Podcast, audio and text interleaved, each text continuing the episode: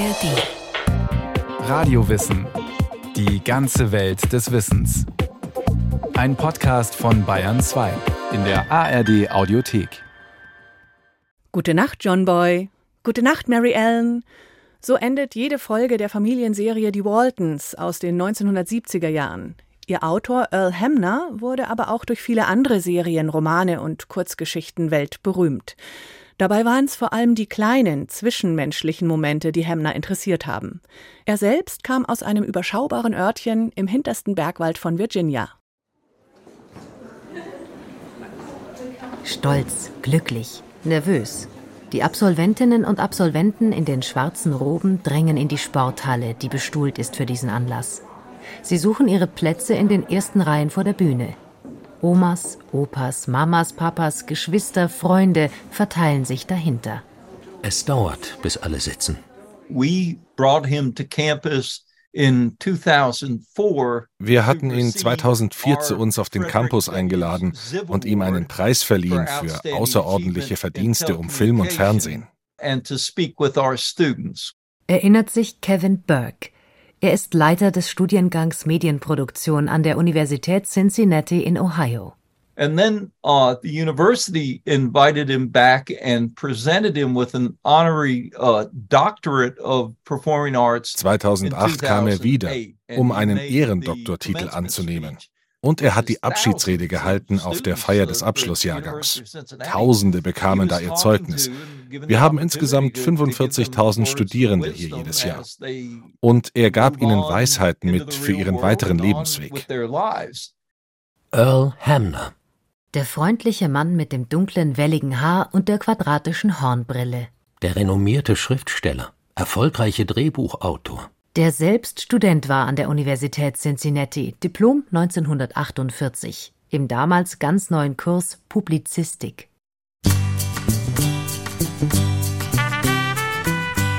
Der Serien und Filme gemacht hat für die Fernsehewigkeit. Die Mediathek- und Streamingdienst-Ewigkeit die ewige Ewigkeit. Die Kamera schwenkt über die bewaldeten Gipfel Virginias. Die Sonne scheint.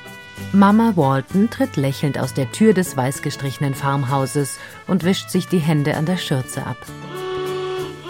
Papa Walton fährt mit dem klapprigen Ford Pickup auf den Hof. Die sieben Kinder laufen fröhlich durch den Vorspann. Opa Walton kuschelt Oma Walton. Die wehrt ihn ab. Ach was. Der Autor der Serie Die Waltons, Earl Hamner, erzählt zu Beginn jeder Episode, um was es diesmal geht. Die kurze Zusammenfassung aus dem Off wird Standard. Neun Jahre und neun Staffeln lang. 221 Folgen ab 1972. Zunächst zu sehen im US-amerikanischen Sendernetzwerk CBS. 50 Millionen Menschen schalten jeden Donnerstagabend ein. Das Publikum hat uns an die Spitze der Einschaltquoten katapultiert. Das war die beste Antwort auf all die Kritiker, die im Vorfeld meinten, wen in aller Welt interessiert der Alltag einer Familie in den hinteren Wäldern Virginias während der Wirtschaftskrise. Freut sich Hamner in einem Interview später. Da haben ihn die Waltons bereits weltberühmt gemacht. Angesiedelt im ländlichen Amerika der 1930er Jahre in der Zeit der großen Depression erleben die Familienmitglieder kleine Abenteuer. Die Waltons spielen in etwa da, wo Earl Hamner herkommt. Aus dem überschaubaren Schuyler, Nelson County, weit draußen in der waldigen Hügellandschaft des südlichen Virginia. Ein paar Farmhäuser, eine Baptistenkirche, eine Seifenfabrik. Hier wird Earl Hamner Jr. am 10. Juli 1923 geboren als ältestes von acht Kindern. Der Vater ist Maschinist in der Fabrik, die Mutter kümmert sich um den Haushalt. Heute ist Skyler Sehnsuchtsort vieler Wharton-Fans. Mehrmals im Jahr gibt es in dem 300 Einwohner-Örtchen Festivals, zu denen nach wie vor auch die Stars aus der Serie kommen, Autogramme verteilen und Fragen beantworten. Bed-and-Breakfast-Adressen werben mit Mama Waltons berühmtem Apfelsoßenkuchen zum Frühstück. Ich bin hier geboren und aufgewachsen und als die Waltons starteten, waren wir so stolz. Sagt Mary Clark. Sie betreibt ehrenamtlich das Waltons Mountain Museum in Skylar. Die Gäste schlendern durch Nachbauten der Wohnräume im Farmhaus der Waltons, drehen am alten Röhrenradio aus dem Waltons Vorspann und blättern durch Autogrammkarten der Darsteller. Es bringt Erinnerungen aus der Serie zurück, gute Gefühle, die Familie, die Verbundenheit, wie sie zusammenhalten. Ich wünschte, das wäre heute noch so. Diesen Wunsch hat das Publikum wohl bereits in den turbulenten 1970er Jahren, als die Serie anläuft. Zurück in die 30er, als da bei aller Finanzkrise gefühlt wenigstens noch Geborgenheit und Miteinander herrschten, ein stabiles Wertesystem existierte. Mitten hinein in die landesweiten Proteste gegen den Vietnamkrieg erzählt Hamner vom Scheunentanzabend in Waltons Mountain, der ersten Liebe, dem ersten Kuss. Während die Watergate-Affäre über die USA hinaus Schlagzeilen macht, verpasst Hamner den Eltern Walton bei ihrer nachgeholten Hochzeitsreise eine romantische Reifenpanne. Mit dieser Art von Nostalgie begeistert Hamner nicht nur viele Menschen in den USA. 1975 bringt das ZDF die Waltons nach Deutschland. Die Zuschauerzahlen sind so gut, dass mehrere Privatsender die Serie sofort komplett wiederholen. Uh, Familienprogramme waren absolut sein Ding. Filme, die Eltern mit ihren Kindern uh, schauen. Geschichten über Leute, mit denen die Menschen mitfühlen können. Also nicht irgendwelche Verbrecher oder Superhelden. Erklärt der Professor für Medienproduktion an der Universität Cincinnati und selbst bekannter Dokumentarfilmer Kevin Burke. Er wollte Fernsehsendungen machen, die Bedeutung haben, von Herzen kommen und die eine Verbindung herstellen zu universeller Wahrheit. Ich habe hier mal ein Zitat, das hat Hemner gesagt, als er bei uns auf dem Campus die Abschlussrede für den Jahrgang 2008 gehalten hat. Ohne Mut, Ehre, Leidenschaft, Mitleid, Liebe und Opferbereitschaft würden wir nichts wissen von Liebe, sondern nur von Verlust. Wir können unsere Zuschauer bereichern und uns selber bereichern, indem wir das Gute sehen in dieser wunderbaren Erfahrung, die wir leben. Dass er schreiben und bereichern will, weiß Hamner früh. Als Schüler in Skylar verfasst er kleine Gedichte, die schon mal die Lokalzeitung herausbringt. In Kurzgeschichten skizziert er den Alltag der Großfamilie daheim auf der Farm mit ein paar Hühnern, Schweinen und der Kuh Chance. Chance erhält denn auch in den Waltons eine durchgehende Rolle. Überhaupt ist vieles ähnlich. Das Motto lautet arm, aber glücklich und wird sich durch Texte Hemners genauso ziehen wie durch Teile seines Lebens. Während der Wirtschaftskrise verliert der Vater den Job. Man muss umziehen in eine Nachbarstadt, in der es wenigstens schlecht bezahlte Arbeit in einer Chemiefabrik gibt. Dank eines Stipendiums kann Earl Hamner die private Universität Richmond besuchen. Der Zweite Weltkrieg kommt dazwischen. 1943 wird er als Soldat eingezogen. Die Army schickt ihn für zwei Jahre zum Einsatz nach Frankreich. Hamner schreibt auch dort in jeder freien Minute, am liebsten Kurzgeschichten. Die schickt er per Post an Zeitschriften daheim in den USA. Sämtliche Verlage lehnen ab.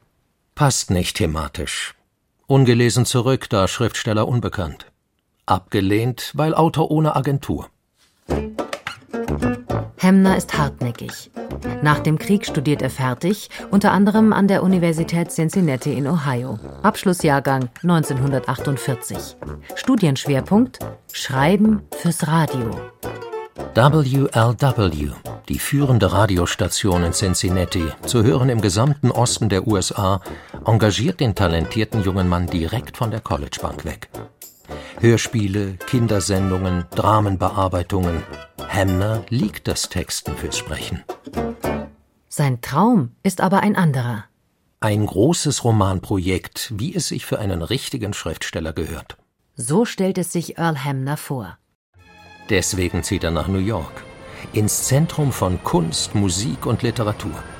Wolkenkratzer im Lichtermeer, Dauerstau auf den Straßen und Gedränge auf den Gehsteigen.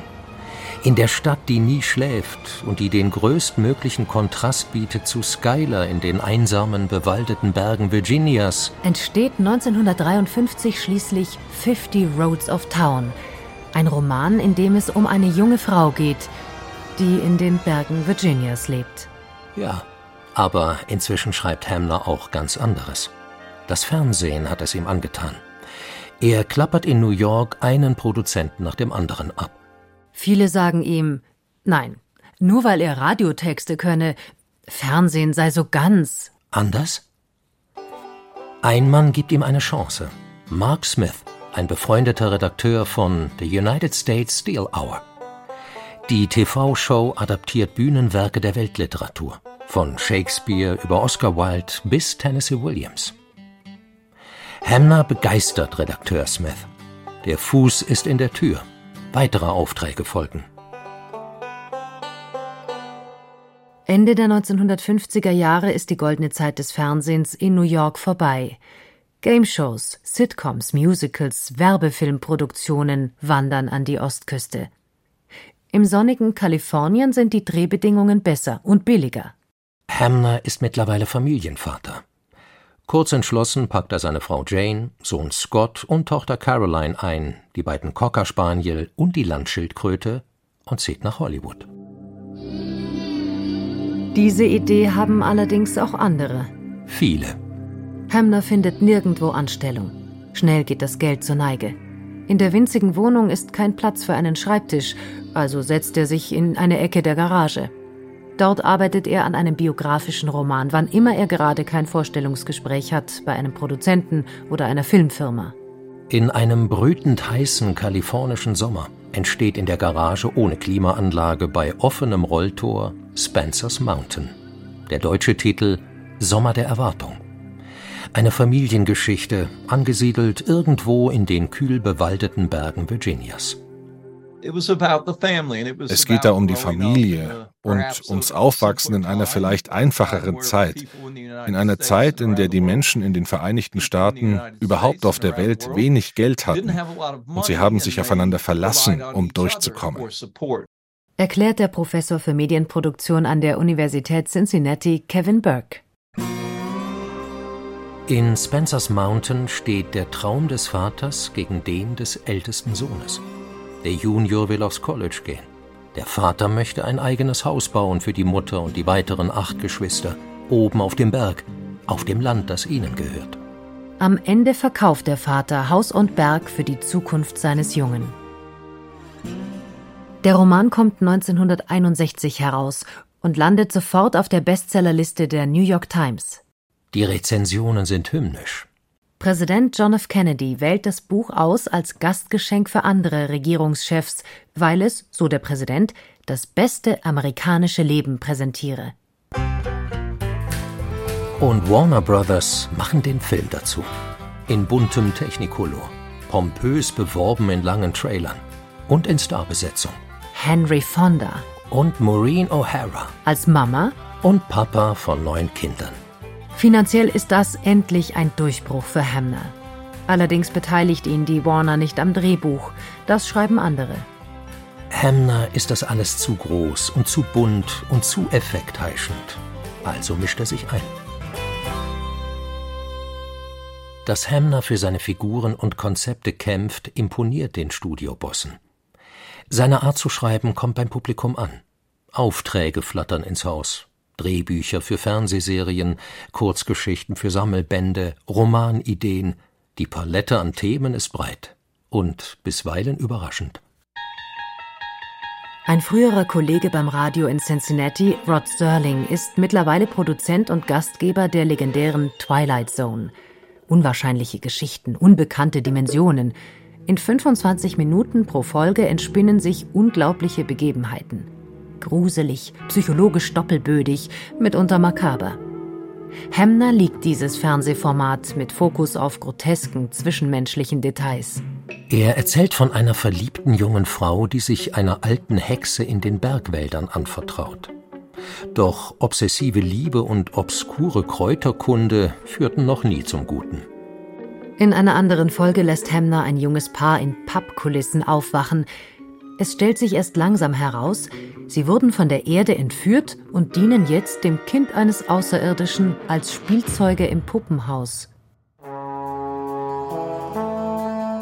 1968 fragt eine Produktion an, ob sich Hamner das Skript ausdenken möchte für die deutsch-US-amerikanische Produktion Heidi kehrt heim. In der Hauptrolle als Almöhi Maximilian Schell. Statt die Berge Virginias durchstreift Hamner jetzt die Schweizer Alpen nahe St. Moritz. Er ist gerne am Drehort dabei, feilt mit den Darstellern bis kurz vorm Dreh an den Dialogen. Die Romanvorlage von Johanna Spiri dichtet er um. Mehr Drama, aber auch mehr Liebe. Aus der strengen Gouvernante Fräulein Rottenmeier wird diesmal eine reizende neue Mama Sesemann für Clara. Anspruchsvolle Unterhaltung im Stil deutscher Heimatfilme loben die hiesigen Filmkritiken.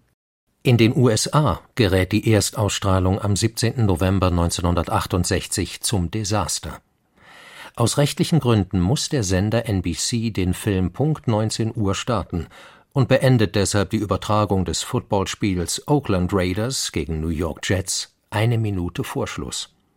Dass die Raiders die verloren geglaubte Partie in dieser letzten Minute doch noch drehen konnten, verpassen die Fans. Wegen des Almöhi. Heute ist Heidi Gate Fernsehgeschichte.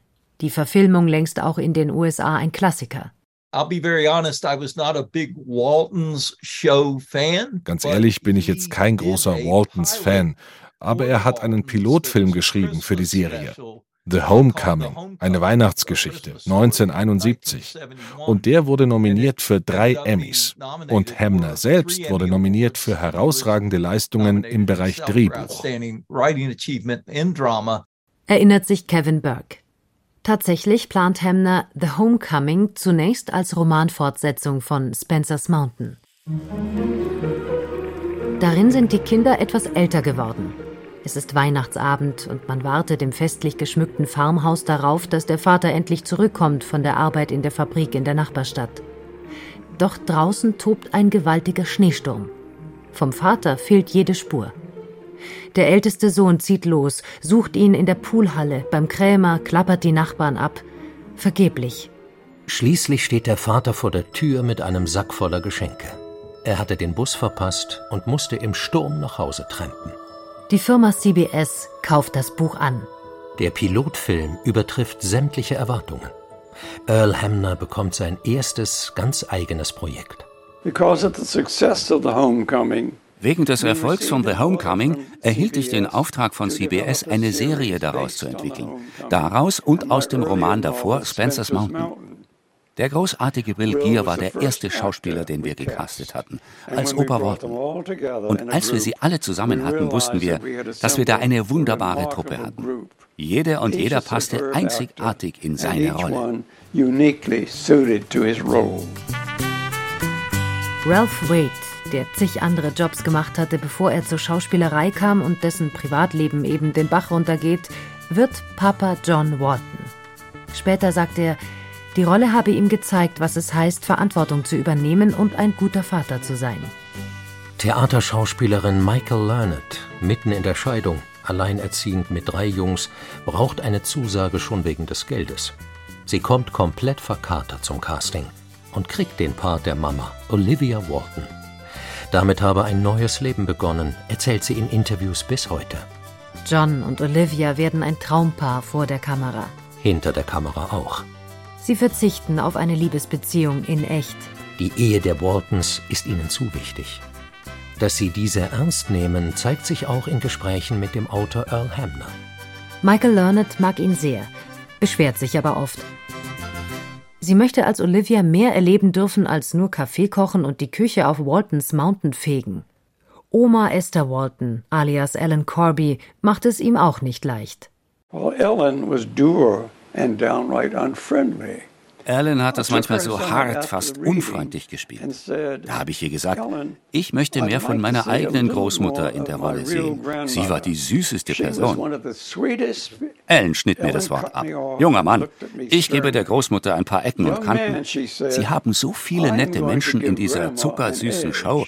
Das Publikum wird sterben an Diabetes. Ich habe sie daraufhin nie wieder kritisiert. Am 14. September 1972 läuft die erste Folge der Waltons. Bis 1981 werden es 221 sein. Dazu kommen sechs später produzierte Fernsehfilme, die die Geschichte der Familie jeweils ein Stückchen weiterdrehen. Das Ende jeder Episode wird zum geflügelten Wort. Good night, Mama. Good night, Ben. Good night, everyone. Good night, Mama. Good night, Daddy. Good night, children. 1972 und 1973 wird Hamner für seine Whartons wieder für den Emmy nominiert. Er ist eine Hausnummer in Hollywood. Eine sichere Bank. Als 1981 die Serie Falcon Crest ins US-amerikanische Fernsehen kommt, weiß man, wo Earl Hamner draufsteht, sind sicher wieder über 200 Folgen drin. Gemeinsam mit Dallas, dem Denver-Clan und Unter der Sonne Kaliforniens wird Falcon Crest in den 1980er Jahren eine der erfolgreichsten Soaps weltweit. Weingutbesitzerin Angela Channing ist die unumstrittene Clanchefin und despotische Herrscherin von Falcon Crest. Ihr soll einmal das ganze Tal gehören. Also schmiedet sie finstere Intrigen gegen die anderen Weinbauern in der Umgebung. Doch auch in der eigenen Familie gibt es Konkurrenz. Neffe Chase und Richard, der Sohn ihres verstorbenen Ex-Ehemanns, wollen an Angelas Erbe und das möglichst schnell. Ohne Erfolg. Über sein Erbe macht sich auch Earl Hamner immer wieder Gedanken. Im März 2016 stirbt er im Alter von 92 Jahren in Los Angeles. Sein Sohn wird wie er Drehbuchautor. Viele andere Filmemacherinnen und Filmemacher folgen Hamners Vorbild. Seine Arbeit hatte Einfluss auf mich. Und als ich ihm das gesagt habe, hat er sich gefreut. Erinnert sich der Professor für Medienproduktion und renommierte Dokumentarfilmer Kevin Burke an ein Treffen mit Earl Hamner. Gleich im Anschluss an die Abschlussfeier an der Universität Cincinnati 2008. Als ehemaliger Student war Hamner dort Ehrengast und Redner. I think he really enjoyed his time at our banquet and meeting our students. Ich glaube, er hat unser Buffet genossen und gerne mit den Studierenden gesprochen. Er wollte ihnen erklären, welche Art von Geschichten man wie erzählen kann. Und dass man von seinen eigenen Erfahrungen zehrt, um Geschichten zu erzählen.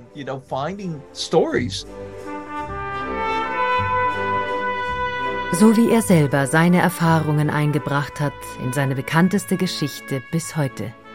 Die Waltons. Earl Hamner. Alias John Boy Walton. Good night, Elizabeth. Good night, John Boy. Good night, Jim Bob. Good night, Jim Bob. Good night, Jim Bob. Das wohl bekannteste Einschlafritual der Fernsehgeschichte. Die Mitglieder der Familie Walton sagen sich gegenseitig Gute Nacht. Alle. Susi Weichselbaumer über deren Autor Earl Hamner. Mehr Porträts von Schriftstellerinnen und Schriftstellern, auch über Kunst und Literatur von Radio Wissen, finden Sie in der ARD Audiothek und überall dort, wo es sonst Podcasts gibt. Mehr Informationen zu diesem Stück finden Sie in den Show Notes.